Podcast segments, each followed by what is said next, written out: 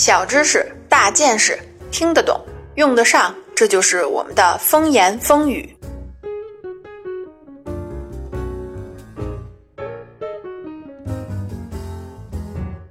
岛主的风言风语官方微博和微信公众账号已经都开通啦，想让本大王发照片的小伙伴，还不赶紧去关注？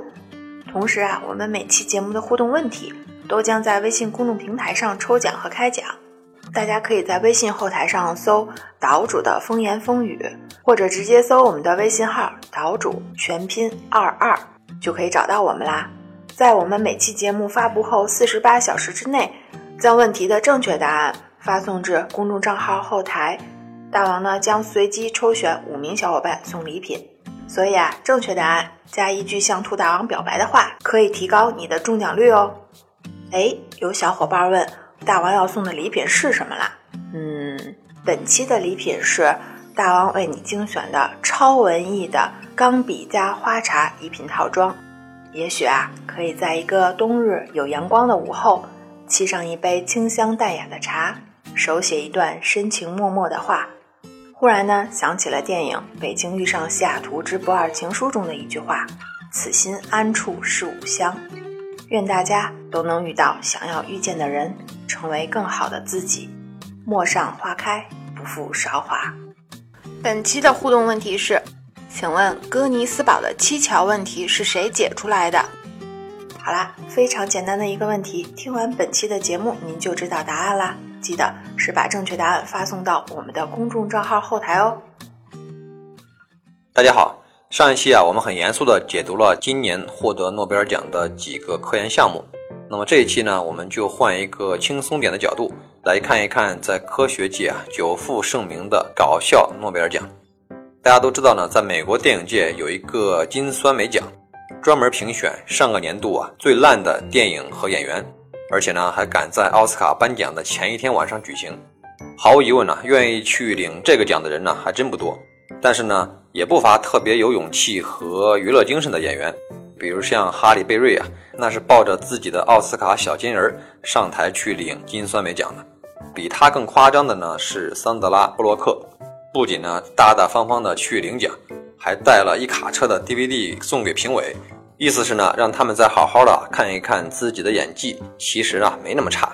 你以为我这是搞笑呢？还真不是。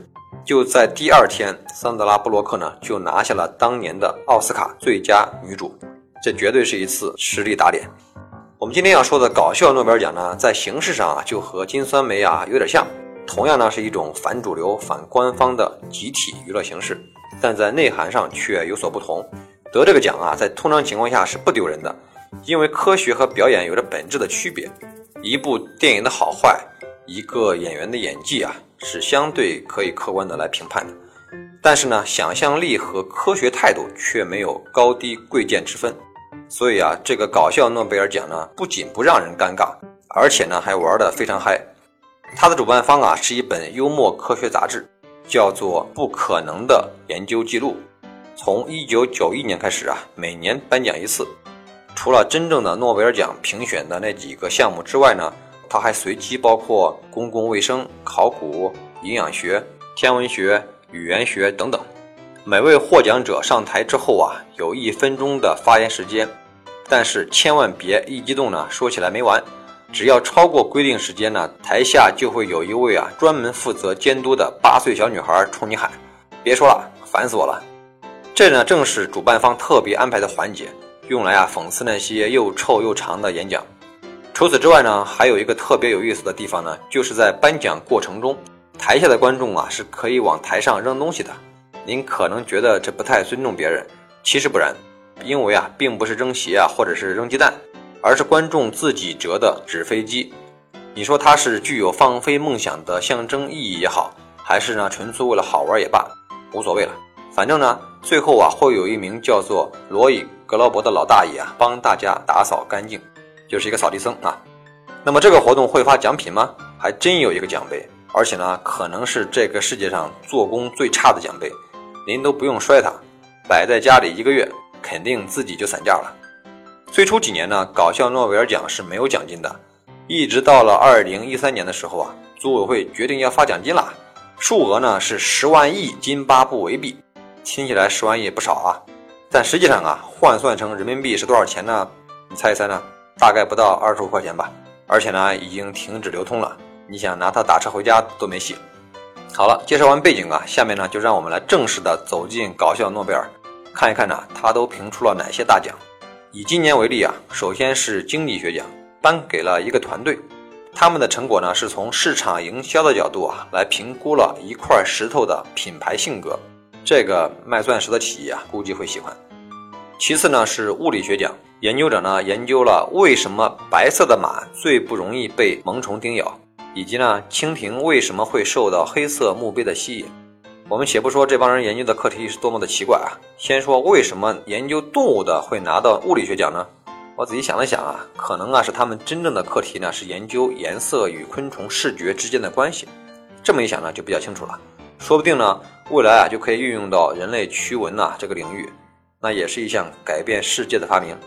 我们再来看医学奖，有这么一帮研究者呢就发现啊，如果你身体的左边痒痒啊，只要你对着镜子挠自己的右边，一样也能止痒。这太神奇了啊！我还真试了一下，您别说，一点用都不管。接下来呢是认知科学奖，获奖者研究了当人弯下腰从自己的两腿之间看世界的时候呢，与平时看有什么不同？有什么不同呢？您自己试试就知道了。反正我是觉得有点晕。最后啊是化学奖，也是我觉得今年最有意思的一个奖，他颁给了大众汽车公司。大家都知道呢，去年啊大众汽车亲手制造了一场灾难性的排放门事件。搞笑诺贝尔呢，把化学奖颁给他的理由呢，就是大众汽车啊，总能在接受检测的时候呢，神奇的自动减少排放量，这对于解决全球汽车尾气污染问题啊，是一个莫大的贡献。对于这个奖呢，我只想说，黑的漂亮。搞笑诺贝尔奖呢，至今已经开办了二十多年，在颁发过的所有奖项里边呢，比今年这几个更荒诞的还有很多很多。那么可能就有人要问了，研究这些个玩意儿有什么用呢？居然还给他们颁奖，这难道不是助长科学界的歪风邪气吗？鼓励科研人员不务正业，尤其是以我们中国人的惯用思维来衡量一件事儿啊，有没有用呢？是很关键的。如果没用，为什么还要在他身上花费时间精力呢？这种看法呢，也不能说全错。的确有很多项目啊，从头到尾纯粹就是胡闹搞笑，到最后啊，发现真的是一点价值都没有。但是也有一些看似毫无用处的事情。在不知道多远的未来呢，可能就会产生巨大的作用。我给大家举一个例子啊，十八世纪的时候啊，曾经有过一个非常著名的数学问题，叫格尼斯堡的七桥问题。说的是呢，在格尼斯堡的一个公园里边有两座小岛，连接这两个岛以及河岸的桥呢，一共有七座。问题就是能否从任意一点出发，刚好把每座桥都走一遍。而且呢，只许走一遍，并且最后能够回到原点，就这么一个问题啊，一共有五千零四十种走法，在那个没有计算机的年代呢，谁能有耐心去挨个走一遍呢？于是啊，这就成了一道数学难题。简单说吧，最后呢，就是大数学家欧拉给出了答案，他把两个岛、两个岸以及七座桥看成了是四个点和七条线的关系。所谓不能重复，挨个走一遍再回到原点呢，不就是能不能一笔把这个图形画出来吗？最后欧拉给出了答案，说不行。至于为什么不行啊，您自己去搜解题过程。我们今天呢只聊一个重点，那就是解决了七桥问题有什么实际用处吗？反正在我看来呀，是什么用都没有。没错，当时的人们也是这么想的，纯粹就是为了好玩，挑战一下智力而已。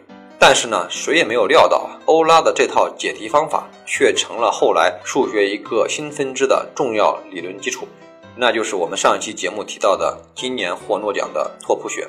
二百多年后的今天，依然还有人因为将拓扑学啊引入了其他领域而获得重大发现。这下呢，谁还敢说当初欧拉只是做了一件既无聊又无用的事儿呢？所以啊，通过这个故事啊，我想明白了一个道理：一件事会产生什么样的后果啊，其实谁也说不准。只要是自己感兴趣的，而且呢不妨碍他人，即使呢现在看起来没什么用，也不妨认真去做。这就是我们常说的“但行好事，莫问前程”。我们看别人也是一样，对于那些无法理解的人和事儿啊，少一分嘲笑，多一份宽容，说不定啊那里边就能诞生出来了不起的人物。我这么说呢，可真不是卖情怀，你以为参加搞笑诺贝尔奖的都是什么人呢？他们可不是搞笑艺人，而是真正的科研工作者。不仅评委里边有很多真正的诺贝尔奖得主，下面坐的观众啊，基本上也都是大科学家。甚至有一些啊，之前获奖的看起来非常无厘头的研究啊，后来都被证明啊，其实具有很大的价值。还记得我们刚才说过有一个替大家扫纸飞机的大爷吗？对了，就是那位罗伊·格劳伯。他其实是哈佛大学的物理学教授，他在搞笑诺贝尔奖组委会里边呢，就是个打扫卫生的，一扫就是二十年。只有二零零五年他没有来，那可不是偷懒，是因为那年他获得了真正的诺贝尔物理学奖，人家领奖去了。听着是不是特别像《天龙八部》里面的扫地僧啊？你看看啊，这种人物啊，都在搞笑诺贝尔奖的舞台上啊，扫了二十年的地，这逼格可比真正的诺贝尔奖高多了。好了，今天的节目呢就到这里。下一期呢，我将带您进入啊人类的未来世界。您最关心的很多问题呢，都有可能在这里找到答案。这里是风言风语，我们下期再见。